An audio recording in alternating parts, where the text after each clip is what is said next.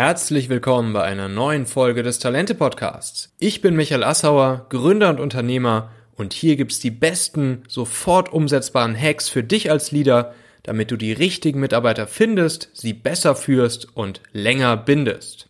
In dieser Folge lernst du, warum du das Budget für deine Büroausstattung sofort verdoppeln solltest, wie du durch ein Skillsheet bereits vor dem ersten Gespräch mit einem Bewerber schnell herausfindest, ob seine Skills zu euch passen, warum du in Richtung Skalierbarkeit des Produkts statt in Richtung Customization für deine Kunden denken solltest. Wenn du diese Folge oder diesen Podcast teilen möchtest mit Freunden, Bekannten, Kollegen, für die das Ganze interessant sein könnte, der Link zu dieser Folge mit einem wirklich sehr, sehr guten Artikel äh, zum Thema Büroausstattung und warum du da rein investieren solltest und auch ein Freebie-Download, nämlich das originale PDF Skillsheet von Koyo, von unserem Interviewpartner heute, findest du unter talente.co slash 68. Vergiss bitte auch nicht, ähm, diesen Podcast hier zu abonnieren, also in deinem Player auf Abonnieren oder Folgen zu klicken, damit du benachrichtigt wirst, wenn die nächste Folge vom Talente Podcast online geht. Der heutige Partner dieser Folge ist Zefdesk. Zefdesk ist eine cloudbasierte Buchhaltungssoftware, insbesondere für selbstständige kleine Unternehmen, Startups und Freiberufler. Mit Zefdesk kannst du deine laufende Buchhaltung machen und das von überall aus. Also du musst dir für die Nutzung von Zefdesk keine Software auf dem Rechner installieren. Ähm, du gehst einfach in den Browser oder öffnest die App auf deinem Smartphone und kannst sofort starten. Und dann kommt das Zefdesk-Tool einher mit so nützlichen Features wie Rechnungen schreiben, Belege automatisch digitalisieren und verbuchen, Kunden verwalten, äh, Online-Banking und ja, all das erleichtert dir natürlich ähm, die tägliche Arbeit. Also ich kenne das ja selber, ähm, das ist halt irgendwie so der, der lästige Part des, des Unternehmerdaseins, das Thema Buchhaltung, Belege, äh, Rechnungen schreiben etc. Und Safdesk nimmt einem da super viel Arbeit ab. Das Ganze übrigens auch ähm, mit Hilfe von künstlicher Intelligenz. Also damit ist es zum Beispiel möglich bei Safdesk alle Belege bequem per App zu scannen und dann automatisiert ähm, digital zu verwalten. Zefdesk bietet dir dann direkte Schnittstellen zu deinem Steuerberater und zum Finanzamt und die sichere Datenverbindung, die es jederzeit garantiert. Zefdesk ist made in Germany von der Offenburger Zefdesk GmbH und das Team hat mittlerweile so rund 70 Mitarbeiter und ähm, ja, denen ist besonders viel daran gelegen, dass es immer besten Support liefert für seine bereits 80.000 Kunden weltweit. Und du ahnst es schon, wir wären hier nicht bei Talente, wenn ich nicht auch hier wieder für meine Hörer und Leser einen besonderen Rabattdeal herausgehandelt hätte. Und zwar gehst du einfach über den Link talente.co slash Zefdesk, S-E-V-D-E-S-K,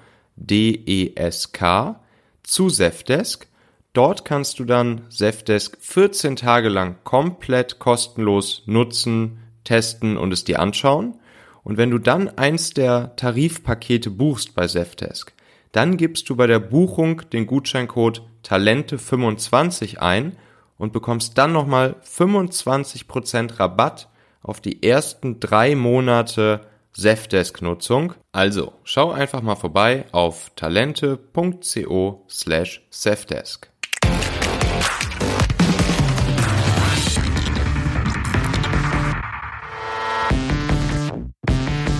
Ich sitze hier im wahrscheinlich schickesten Tech-Startup-Office in Hamburg. Also ähm, das kann ich, glaube ich, echt mit Fug und Recht behaupten. Ich habe schon so einige Offices gesehen, aber das von Koyo ist wirklich das, was, ähm, ja, was am meisten beeindruckt. Und bei mir sitzt der Gründer und CEO von Koyo, Jan Marquardt.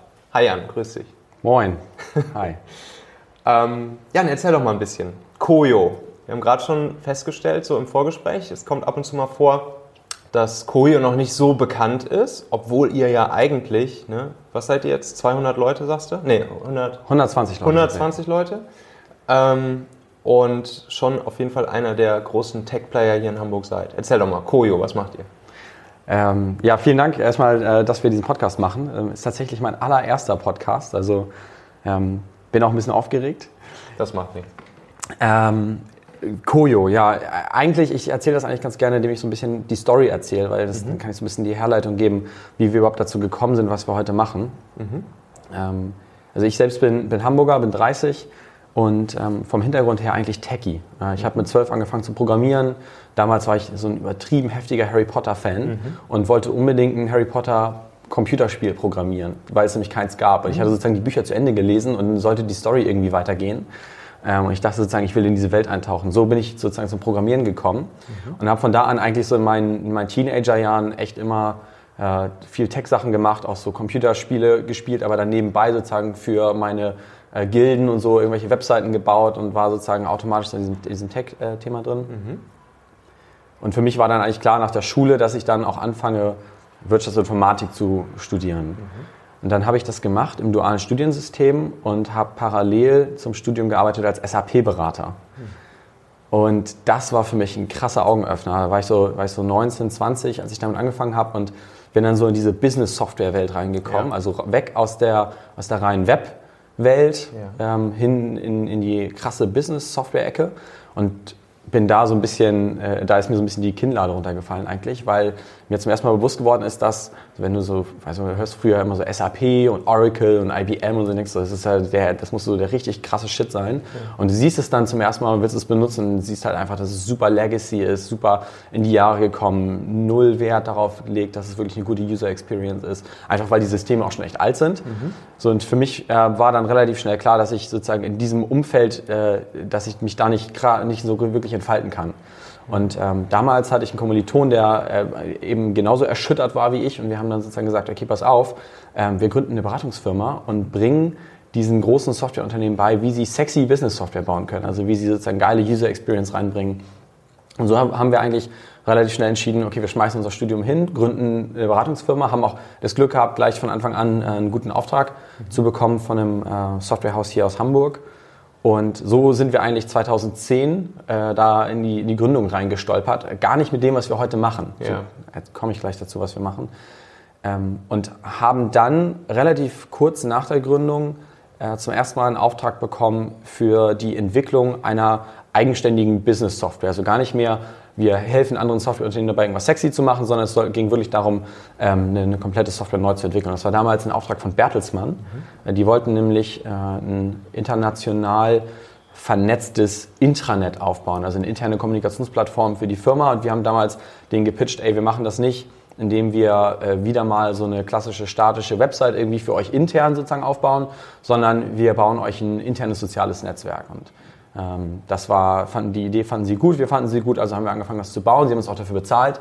Und ähm, wir haben dann relativ schnell gemerkt, alles klar, das könnte auch ein spannendes Thema für andere Unternehmen sein. Und haben dann eigentlich gesagt, das ist ein Bereich, in den wir reingehen wollen. Und das war sozusagen der Startschuss für Koyo. Ähm, was macht Koyo? Ähm, wir sind jetzt neun Jahre später, platzieren wir uns im Markt ähm, als Anbieter für Employee Engagement Software. Ähm, diesen Begriff Intranet sozusagen als Softwarekategorie, den haben wir so ein bisschen hinter uns gelassen. Was bedeutet das? Also wir lösen eigentlich das Problem, dass heute in vielen Unternehmen die Unternehmenskommunikation echt super hierarchisch, super ähm, in die Jahre gekommen ist, auch häufig noch total manuell. Mhm. Also wirklich das schwarze Brett sozusagen als, als Medium der Unternehmenskommunikation oder äh, vielleicht so eine super veraltete interne Website, wo ab und zu mal die interne Kommunikation irgendwas drauf tut. Sondern stattdessen geben wir Firmen eben eine Plattform, auf der sich die Menschen, die Mitarbeiter untereinander, aber auch Abteilungen und, das, und, und die Unternehmensführung untereinander austauschen und kommunizieren können. Und ähm, ja, dadurch schaffen wir sozusagen einen Heimatort mhm. in der digitalen Welt. Ja, die Arbeitswelt wird immer digitaler und ähm, ein Ort, an dem sich jeder Mitarbeiter zu Hause fühlt, wo er seine relevanten Informationen bekommt, wo er auf alle äh, seine Kollegen zugreifen kann und sich mit denen vernetzen und austauschen kann. Ja.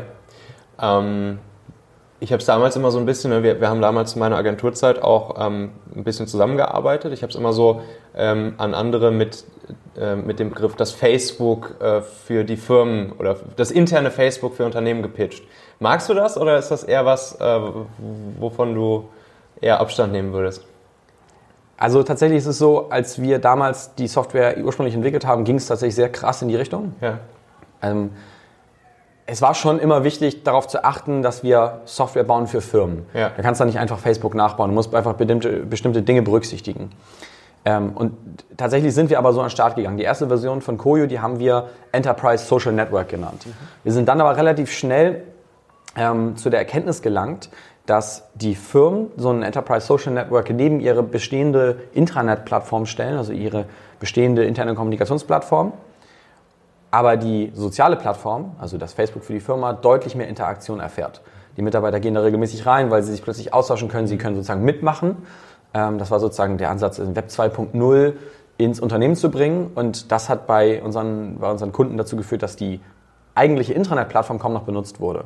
Also waren wir relativ schnell dabei zu sagen, alles klar, wir müssen der, dem Unternehmen die Möglichkeit geben, ihre offizielle Unternehmenskommunikation, also sozusagen den Intranet-Use-Case, mhm. Bereitstellung von Unternehmensnews, Dokumenten, ähm, Arbeitsrichtlinien etc., das sozusagen mit in die Plattform reinzubringen. Und dann haben wir es ähm, jetzt eine lange Zeit äh, als äh, Social Intranet mhm. vermarktet, also eine Kombination aus beidem. Ja. Auch ganz bewusst mit der Möglichkeit, wirklich äh, sozusagen, man muss sich das vorstellen, wie so ein Schieberegler. Du kannst mit Koyo auch äh, eher klassisch Intranet machen, du kannst aber auch krass Social machen cool. und das über Konfiguration relativ gut aussteuern, was den Vorteil hat, äh, dass Unternehmen, die aus der klassischen Welt kommen, das sind vor allem so die mittelständischen familiengeführten Unternehmen, mhm. ähm, dass die die Möglichkeit haben, erstmal sozusagen eher äh, retro-mäßig anzufangen und dann sukzessive mehr Social Features freizuschalten. Den Schieberegler so langsam aber sicher auf die andere Seite zu drehen. Ja, genau. Cool.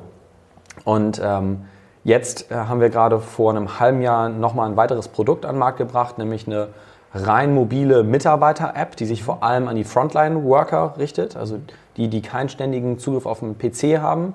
Und damit äh, haben wir sozusagen jetzt eigentlich unser Produktportfolio abgerundet und deswegen nennen wir es heute tatsächlich Employee Engagement Plattform, ja. weil wir jetzt alle Mitarbeiter erreichen können und wir schaffen es sozusagen über diese moderne Form der Unternehmenskommunikation auch ein Engagement in der Mitarbeiterschaft zu erzeugen. Also wirklich die Identifikation auch des ich sag mal, des Supermarktkassierers, des äh, äh, Mechanikers, der draußen unterwegs ist und irgendwelche Elektromasten repariert, der vielleicht eigentlich sonst gar nicht so einen starken Bezug zu, zu, seinem Unternehmen hat, weil er gar nicht so eingebunden wird, den eben auch näher, ein Stück näher ans Unternehmen ranzuholen und damit zu engagieren. Verstehe.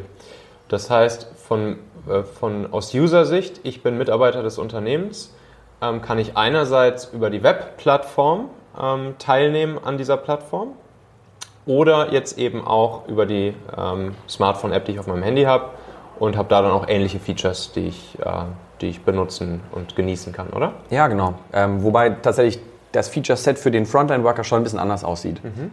Also deutlich abgespeckter. Weil der braucht letztlich nicht das volle, das volle Spektrum. Das Was ist das meistgenutzte Feature so insgesamt, würdest du sagen? Ich äh, würde schon sagen, dass das bei uns ähm, der Blog ist. Mhm. Also wir haben eine, eine Blogging-Funktion, das wird im, im, Prinzip von den Abteilungen oder Business Units benutzt, um aktuelle News rauszuhauen. Ich würde sagen, so, das ist so mittlerweile für den Intranet-Use-Case das Kernfeature mhm. und dann halt klassisch die Timeline, also ja. dein persönlicher Newsfeed im Unternehmen. Ja, verstehe. So, und ähm, ihr habt ja echt große Kunden am Start, ne?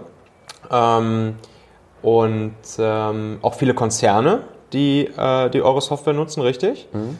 Ähm, und ist das auch der Grund, ähm, warum ihr vielleicht unter, dem, unter der Brand Koyo äh, nicht ganz so geläufig äh, überall seid? Also bietet ihr das Ganze dann White Label an? Steht da irgendwo Koyo drin? Ähm, wird das Koyo gebrandet oder wie läuft das? Ja, also dass, dass wir sozusagen als, als äh, IT-Company hier aus Hamburg äh, gar, gar nicht so bekannt sind, hat, glaube ich, mehrere Gründe. Mhm. Äh, einer davon ist sicherlich, dass wir eine Software verkaufen, die in der Regel von den Unternehmen weggebrandet wird sozusagen. Also die ja. packen dann ihr eigenes Logo damit rein und ihre eigene CI. Dass es Koyo ist, das siehst du unten im Futter nochmal irgendwo, aber es ist tatsächlich nicht so präsent. Ähm, ich glaube, ein anderer Faktor ist definitiv, dass wir bisher keine externe Finanzierung haben. Also dieses klassische Startup, okay, nochmal eine Million und nochmal fünf Millionen, nochmal zehn Millionen. Da seid ihr einfach auch so in der, in der, in der Tech- und Gründerpresse deshalb noch nicht so stark aufgetreten. Ne? Ja, genau. Ähm, mhm. da, da haben wir uns auch äh, weitestgehend rausgehalten. Ich muss auch sagen, ich finde es cool, darüber zu lesen, aber eben, ich habe schon manchmal das Gefühl, dass, äh, dass äh, es bei vielen Startups nur darum geht, sozusagen die nächste Runde zu drehen. Wir sind da eher execution-orientiert und versuchen wirklich uns regelmäßig äh, sozusagen durch unsere eigenen Mittel, die wir hier ja, haben, ja. Ähm, und die sind halt äh, auch super begrenzt, ähm, dann selber ein Stück weiterzubringen. Und das bedeutet halt einfach hasseln. Und da muss man ja auch sowas von absolut den Hut vorziehen. Also wie du hier jetzt ähm, ja, neun Jahre, vor neun Jahren hast du den Laden gegründet und den Laden jetzt hier im Prinzip hochgezogen hast, ohne eine Eigenkapitalfinanzierungsrunde zu machen, richtig? Ja. Ähm, das ist ja schon, also das ist ja, das ist immens. Und ähm, also da kann man wirklich absolut seinen Hut vorziehen, gar keine Frage. Danke dir. Ja, aber da sind wir natürlich dann auch schon direkt beim Thema. Employer Branding, Mitarbeiter finden. Wie gestaltet sich das denn so für dich? Also ähm, du brauchst hier, wie jedes andere Tech-Unternehmen auch, natürlich äh, die besten Techies, die besten Engineers, die besten Marketeers, die besten Sales-Leute. Mhm. Wie gehst du das an? Wie äh, holst du die guten Leute zu dir? Wo suchst du nach denen? Wie kommst du mit ihnen in Kontakt? Ähm, wie überzeugst du sie für, für dein Unternehmen? Ja, also tatsächlich ist sozusagen der, der, der Grundpfeiler aus meiner Sicht erstmal ein richtig geiler und sexy Arbeitgeber zu sein. Also das ist so, du hast eben das Office angesprochen, ähm, übrigens äh, vielleicht an die Zuhörer, kommt gerne mal vorbei, wir sitzen im Barenfeld, ähm, haben einen guten Kaffee. Guckt euch das mal an. Ähm, also wir legen da sehr, sehr viel Wert drauf, wirklich eine, eine, eine inspirierende Arbeitsumgebung zu schaffen. Nicht nur was das Office angeht, auch was unsere Vision angeht, wie wir als Unternehmen aufgestellt sind, auch wie wir die Mitarbeiter führen. Und darüber einfach erstmal in allererster Linie ein Unternehmen zu sein, in dem man unheimlich gerne arbeitet. Und die, die, der Ansatz dann, dass sich, dass sich das dann irgendwann rumspricht, dass wir dann auch über die Mitarbeiter, die wir heute schon im Unternehmen haben, einfach auch Reichweite aufbauen und, ähm, und die Top-Performer, die wir mit sehr viel Mühe auch ins Unternehmen reinholen, dass wir die auch halten können. Also das ist so erstmal der, der, der, für mich sozusagen der Grundpfeiler. Mhm.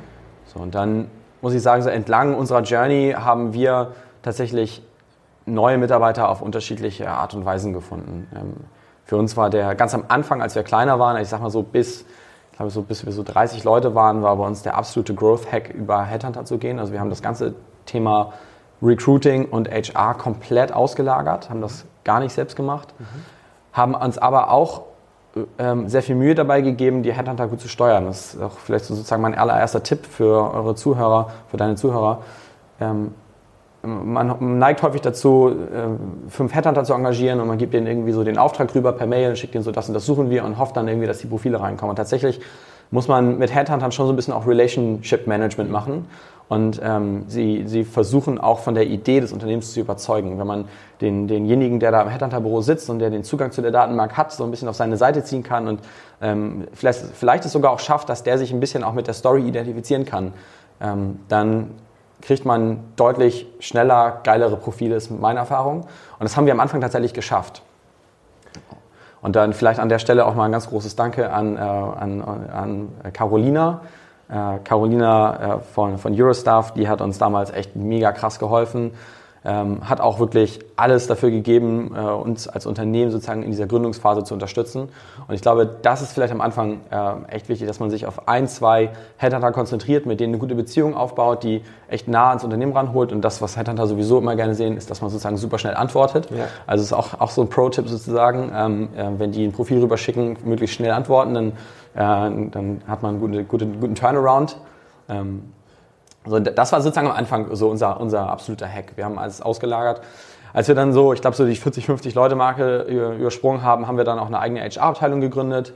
Ähm, mittlerweile, jetzt sind wir 120 Leute, haben wir auch innerhalb unseres HR-Teams auch ein eigenes kleines Recruitment-Team. Das heißt, wir machen auch viel jetzt in-house.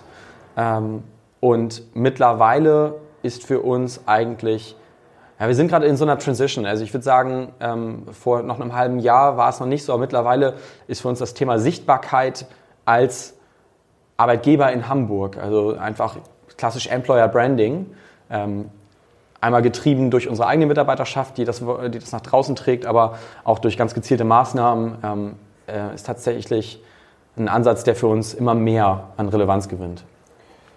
Ähm ich kann mir das sehr gut vorstellen, wie du die Carolina da ähm, sozusagen selbst, du mit vorne an der Front, sie dafür begeistert hast, für das, was du hier tust.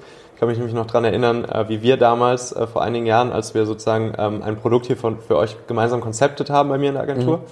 Ähm, da, da war halt wirklich der, der Jan, der war bei jedem Treffen mit dabei, der saß ganz vorne an der Front mit dabei. Der, der Jan und ich, wir haben uns da die Köpfe zerbrochen da in unserem Meetingraum und haben das, haben das, äh, haben das Produkt sozusagen irgendwie da ähm, an der Wand konzeptet. Und das, das kann ich mir richtig, richtig gut vorstellen, wie du dich da äh, mit Herzblut einbringst, äh, um dann die Leute auch dafür zu begeistern für das, was du da tust. Also ja, am Anfang muss man das halt, ne? Da muss, man, muss man halt überall, überall mit drin sein. Ja, ja. richtig gut. Ähm, so, jetzt sagst du, das Thema Employer, Employer Branding, das spielt jetzt für euch auch eine immer größere Rolle. Äh, einerseits über eure Mitarbeiter, andererseits über Maßnahmen, die ihr ähm, ergreift. Ähm, Punkt 1, wie kriegst du das hin, dass deine Mitarbeiter ähm, eure Employer Brand nach außen tragen? Eigentlich über diesen Grundpfeiler, den ich eben gesagt habe. Also wir, ja, es, es hat sich so über die Jahre so entwickelt, dass ähm, das Koyo für die Menschen, die hier arbeiten, ich würde sagen, fast schon so ein bisschen wie so eine Religion ist. Ähm, also wir haben einfach eine unglaublich große Mitarbeiterbindung und ein unheimlich starkes Team und Zusammenhaltsgefühl. Und ähm, ich meine, zum Thema Führung kommen wir vielleicht gleich nochmal, mhm. aber wir, wir schaffen es halt, dass die Leute sich mega krass mit dem identifizieren, was wir hier machen, ähm, mega krass dahinter stehen, ähm, mega gerne zur Arbeit kommen sowieso und darüber eigentlich diese, diese Motivation über den eigenen Arbeitgeber auch nach außen tragen wollen.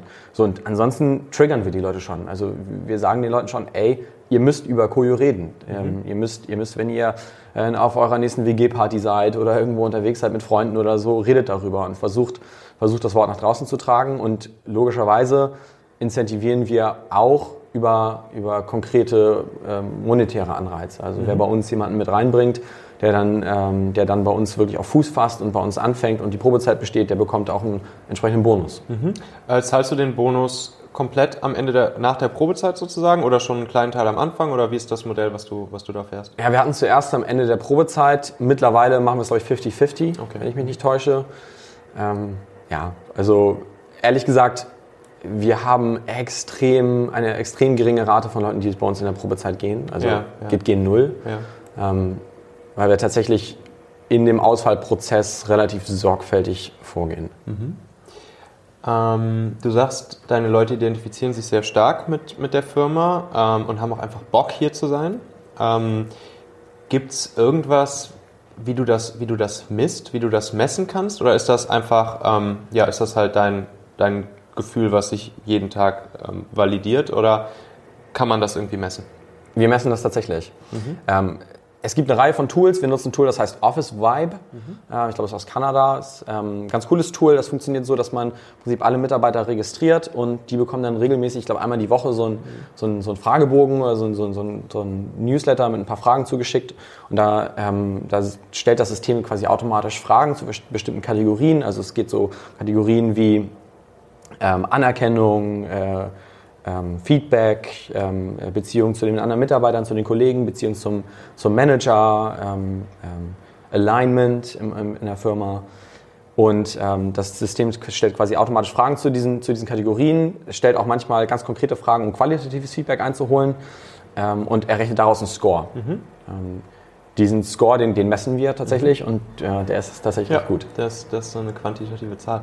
Äh, ganz lustig, bei, bei Office Wild gibt es ja auch dieses äh, Namen-Lernen-Spiel. Kennst du das? Ja, das Face Game, ne? Genau, Face Game. Da kriegst ja. du dann, kriegst du dann äh, random Bilder von Arbeitskollegen aus der Firma gezeigt und du musst, glaube ich, irgendwie sagen, äh, ich weiß nicht, ob du Multiple Choice anklicken musst, ob du den Namen sogar hinschreiben musst, irgendwie so, wie heißt der Kollege? Ja, und je schneller du den, den Namen, äh, also das Bild auf den Namen matcht, desto also. besser bist du sozusagen. Ja. Ähm, spielen wir tatsächlich nicht mehr, weil unsere Entwickler haben das natürlich innerhalb von fünf Minuten gehackt und haben quasi, ja, dann war so, weißt du, ich hatte das gemacht und dann war so bei mir irgendwie eine Minute oder so und dann, so, dann äh, fünf Minuten später guckte ich nochmal rein, ob ich immer noch auf Platz eins bin und dann plötzlich war jemand auf Platz eins halt mit fünf Sekunden. Nein. und dann war es halt, ja, haben unsere Devs halt äh, die, die Plattform gehackt. Insofern. Super gut. Ähm, nee, aber tatsächlich ist es so, wir, äh, Facegame brauchen wir tatsächlich noch nicht. Also auch mit 120 Leuten ähm, kennen sich die meisten eigentlich immer noch ganz gut und wir ja. machen noch einmal im Monat bei uns ähm, so Company-Events, mhm. ähm, wo wir auch dann die verschiedenen Departments miteinander vernetzen wollen. Also äh, ist noch nicht so notwendig. Ja, cool. Ähm, so, Jetzt noch einmal ganz kurz so ein bisschen äh, aus dem Nähkästchen ähm, im Bewerbungs- und Auswahlprozess bei dir. Ähm, ich nehme mal an, dass, ähm, dass es natürlich für dich auch super wichtig ist, dass du dir hier Leute reinholst, die genau zu dieser Kultur passen. Ne? Ähm, du sagst im Prinzip alle, die du, die du reinholst, überstehen auch die Probezeit. Ähm, das heißt, du musst ja schon vorher wissen, okay, derjenige, der passt hier auch rein, der macht einen geilen Job, der passt zur Kultur, das passt hier auch, was, was das Soziale angeht, was Mindset angeht, etc. Mhm. Ähm, jetzt hast du da einen Kandidaten kennengelernt, ähm, was weiß ich, vielleicht erstes Bewerbungsgespräch oder so. Ähm, wie kriegst du jetzt raus, ob das der richtige Kandidat ist, den du einstellen willst? Woran erkennst du, ob es der richtige ist, der oder die richtige? Also für mich hat das eigentlich immer zwei ganz grobe Dimensionen. Das eine ist Skill Fit, mhm. das andere ist Personal Fit oder Culture Fit. Mhm. Ähm, wir fangen im Bewerbungsprozess eigentlich immer mit dem Skill Fit an. Mhm. Also wir ähm, holen uns mittlerweile ähm, eigentlich von allen Bewerbern ein, entsprechendes Skill-Sheet ab. Das heißt also, wir, wir, definieren sozusagen Skills, die wir sehen wollen. Auf, und äh, da liegt auch eine Skala immer dahinter, sozusagen 1 bis 10. Und die Bewerber kriegen dann dieses Skill-Sheet zugeschickt und müssen das ausfüllen, also Aha. eine Selbsteinschätzung abgeben. Ähm, und das hilft uns schon mal relativ gut dabei, einzuschätzen, ob das ein Fit ist. Klar vertrauen wir in dem Moment sozusagen auf die Selbsteinschätzung des Bewerbers, mhm. aber unsere Erfahrung ist, dass das eigentlich in der Regel ganz gut passt. Mhm. Ähm, dann im zweiten Schritt schicken wir eigentlich immer vorab irgendeine Aufgabe, eine kleine mhm. Testaufgabe. Das machen wir mittlerweile konsequent auch für Stellen wie zum Beispiel Marketing oder Sales tatsächlich. Also nicht nur irgendwie für Entwickler. Ähm, und wenn der grundsätzliche Skillfit vorhanden ist, ähm, dann geht eigentlich sozusagen der softere Teil des Bewerbungsprozesses los. Also dann haben wir bei uns das klassische Bewerbungsgespräch mit, ähm, mit bei uns gibt es immer einen Hiring Manager für jede Stelle. Es muss nicht immer die Führungskraft sein tatsächlich. Ähm, ähm, wir haben sozusagen immer eine, äh, jeder offenen Stelle sozusagen eine Person intern zugeordnet, ähm, die das übernimmt. Mhm. Ähm, und wenn, wenn danach das grünes Licht vorhanden ist, HR ähm, auch sagt, dass das passt erstmal, dann machen wir tatsächlich noch zwei Schritte, die dann vor allem auch so den Team- und Culture-Fit äh, sicherstellen. Das eine ist bei uns der sogenannte Sofa-Talk. Mhm. Da trifft sich äh, ein Teil des Teams, in dem die Person zukünftig arbeiten wird, mit dem Kandidaten oder der Kandidatin. Ähm, das sind in der Regel so drei, vier Leute und dann so 15 bis, bis 30 Minuten einfach ein bisschen quatschen auf dem Sofa mit dem Kaffee. Einfach, dass man so ein bisschen Gespür voneinander bekommt. Das hat aus meiner Sicht zwei Vorteile. Das eine ist, man kriegt nochmal einen Eindruck aus dem Team. Ähm, würdet ihr sagen, der passt zu uns? Aber man kriegt auch ein Buy-in aus dem Team. Mhm. Ja, ich glaube, ich glaube, äh, ein großer Grund, warum Leute in der Probezeit scheitern, ist, weil sie nicht richtig in das Team hineinkommen, ja. in das sie kommen. Mhm. Vielleicht gar nicht, weil sie, das, weil sie die Skills nicht haben oder so. Und in dem Moment, in dem wir das, das Team fragen, ey, ist das ein Kandidat, mit dem ihr gerne zusammenarbeiten möchtet? Mhm. Und die sagen ja, haben wir auch den Buy-in aus dem Team. Ja. Und damit steigern wir die, die Wahrscheinlichkeit, dass es am Ende auch klappt, ähm, enorm. Und dann haben wir tatsächlich als letzten Schritt immer noch den sogenannten Coffee Talk. Und das ist dann ähm, tatsächlich immer ein Gespräch mit einem unserer Geschäftsführer. Mhm. Ähm, das ziehen wir konsequent durch. Ähm, das, das immer noch mal einer der Geschäftsführer. Das ist so 10, 15 Minuten will ich noch mal ganz kurz ähm, irgendwie den Nasenfaktor abchecken. Wir machen daraus auch wirklich gar nicht noch mal dieses, äh, die Kandidaten müssen noch mal erzählen, was sie ja. alles gemacht haben oder so, sondern wirklich nur so auch ein bisschen privater Talk. Ähm, was, was, was machst du so? Wer bist du so? Ja. Ähm, einfach um, um ein Gespür voneinander zu bekommen. Und das ist auch, hat wieder auch einen Dualeffekt. Wir als Geschäftsführer können nochmal ähm, gewisse Erwartungen setzen, weil häufig sozusagen äh, unser HR-Team unser, oder die Teams, sozusagen, die die Leute interviewen, die äh, machen, äh, zeichnen natürlich ein sehr, sehr positives Bild. Mhm. Ähm, wir sehen es so ein bisschen als unsere Aufgabe, so ein bisschen Bad Cop zu sein und zu sagen, ey, aber über, äh, wenn du hier anfängst, dann musst du auch hasseln. Mhm. So, und übrigens, äh, du wirst hier richtig viel Scheiße erleben und so. Das werden die am Ende nicht, aber es ist viel, viel schöner, wenn sie herkommen und denken, okay, ähm, das wird wahrscheinlich so, so Medium sein und dann kommen sie her und das ist ziemlich geil. Mhm. Ähm, äh, ähm, äh, wir können also die Erwartung noch mal so ein bisschen, so ein bisschen setzen. Mhm. Ähm, aber wir können auch noch mal sozusagen von unserer Seite den Nasenfaktor abchecken. Mhm. Und, ähm, so, und das ist ein Prozess, der bei uns tatsächlich echt gut funktioniert, mittlerweile gut eingespielt ist. Klar, es sind viele Schritte, aber das lohnt sich wirklich, diese extra Meile nochmal zu gehen im Prozess aus meiner Sicht, mhm. weil am Ende ähm, gibt es eigentlich nichts Schlimmeres, als wenn du eine Stelle besetzt hast. Und das ist heutzutage in unserem Arbeitsmarkt mega schwer. Ähm, und du stellst nach zwei, drei Monaten der Probezeit fest, es passt nicht dann hast du vorher sechs Monate recruited, hast drei Monate verloren, in Summe neun Monate verloren. Also dann nehme nehm, nehm ich mir lieber noch mal einen Monat mehr Zeit für oder ein paar Wochen mehr Zeit für einen, für einen ausgereifteren Prozess, ja. als das Risiko einzugehen, dass die Leute in der Probezeit scheitern. Ja, auf jeden Fall. Du hast es vorhin schon ein bisschen angesprochen, Thema Führung. Was sind denn so deine, deine Säulen der Führung, deine Werte der Führung? Wie motivierst du deine Leute hier, ähm, zu intrinsisch motivierten Bestleistungen? Wie machst du sie äh, zu, zu Soldaten und nicht zu einfachen Söldnern? Hm. Ähm, ich würde fast sagen, bei uns ist jeder ein kleiner General. und, ähm, Also ich glaube, dass, dass die wichtigste Säule bei uns ist echt Transparenz mhm. ähm, im Hinblick auf unsere Ziele, auf Entscheidungsgründe, Hintergründe. Ähm, mitunter sind wir vielleicht ein Tick auch zu transparent und damit ein bisschen, lenken wir ein bisschen vielleicht von der produktiven Arbeit auch ab, aber ähm, tatsächlich schaffen wir es, dass jeder im Unternehmen versteht, warum wir gewisse Dinge tun.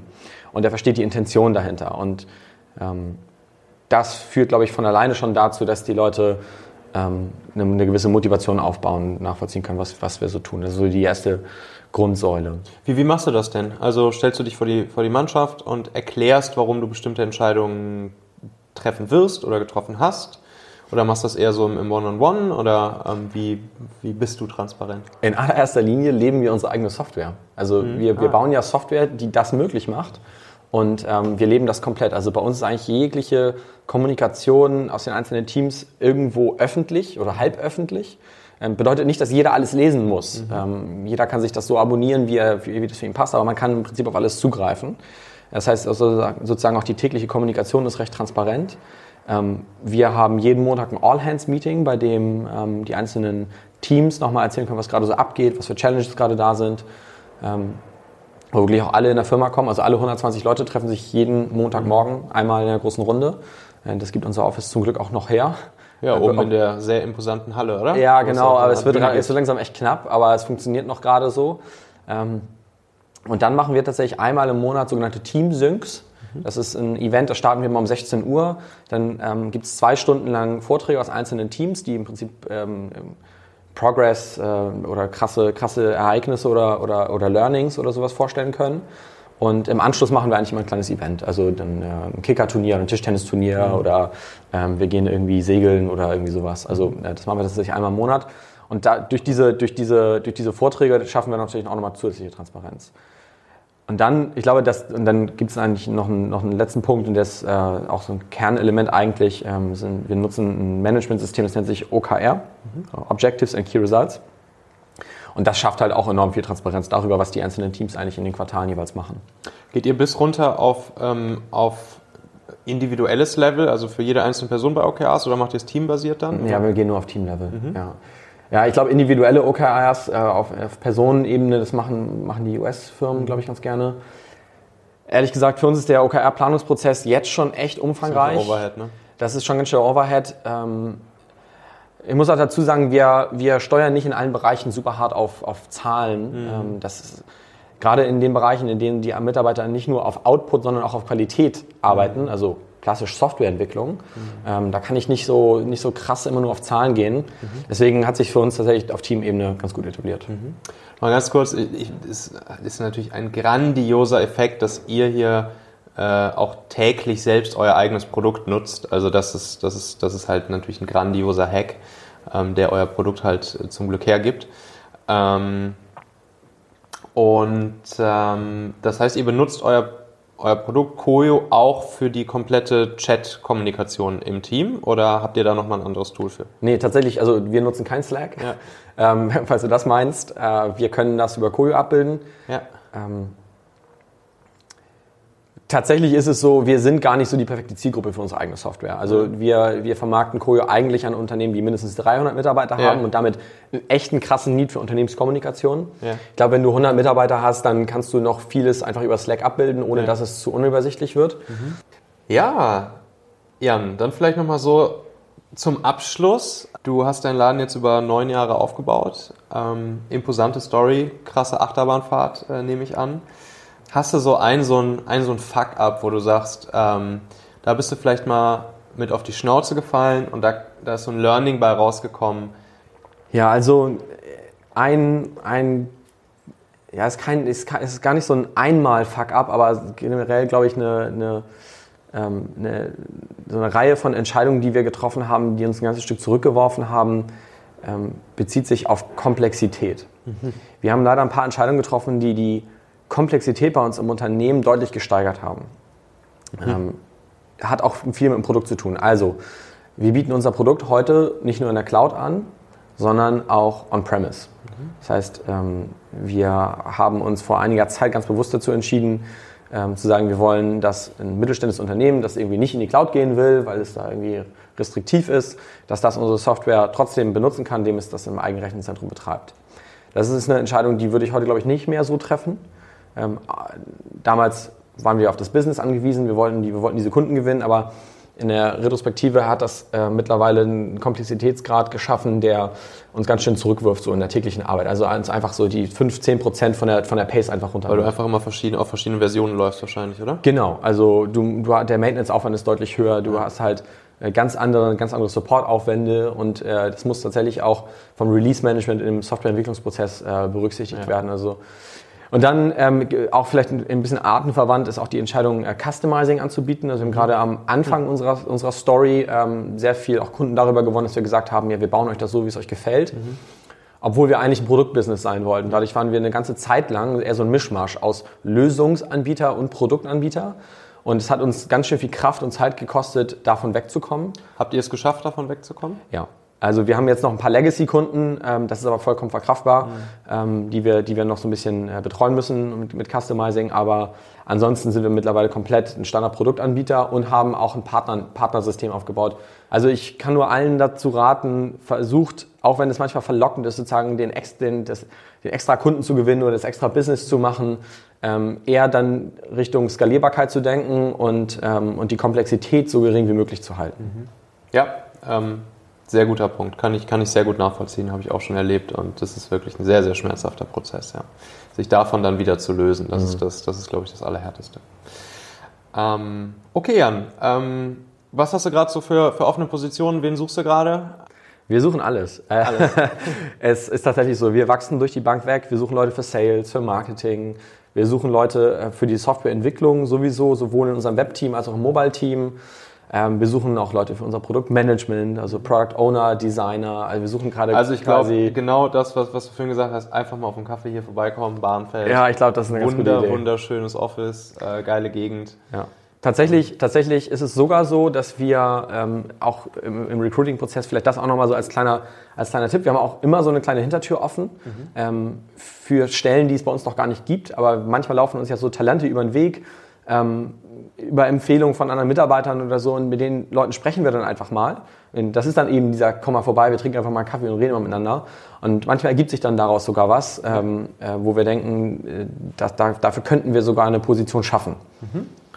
Und aus Kundensicht, so wann sollte ich, wann sollte ich mich jetzt besonders angesprochen fühlen, wenn ich in welches Profil passe als Firma?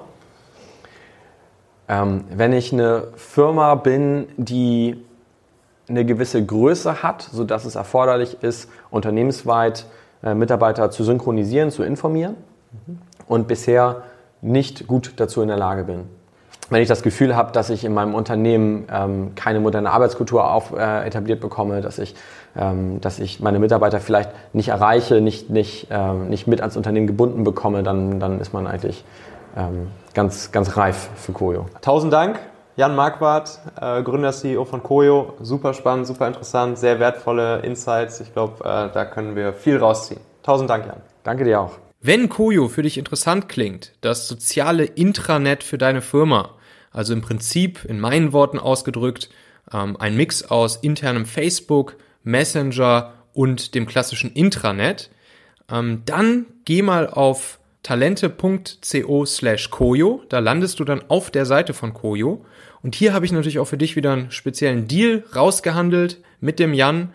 Und ähm, ja, der Jan hat sich darauf eingelassen zu sagen, alle Hörer und Leser von Talente bekommen ganze sechs Monate Koyo komplett kostenlos. Also ihr könnt, äh, wenn ihr auf ähm, talente.co slash Koyo geht und dort Koyo bucht, dann sagt ihr einfach dem Kundensupport bei Koyo einmal Bescheid, dass ihr über Talente kommt und dann bekommt ihr Koyo sechs Monate lang for free.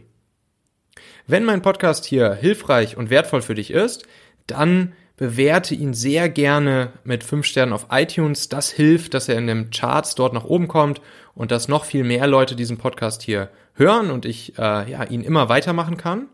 Und teile natürlich auch den Link talente.co slash podcast oder eben den Link zum Artikel dieser Folge talente.co slash 68 mit deinen Bekannten, Freunden, Kollegen, für die das Ganze wertvoll ist. Und dann sage ich tausend Dank, bis zum nächsten Mal. Ciao.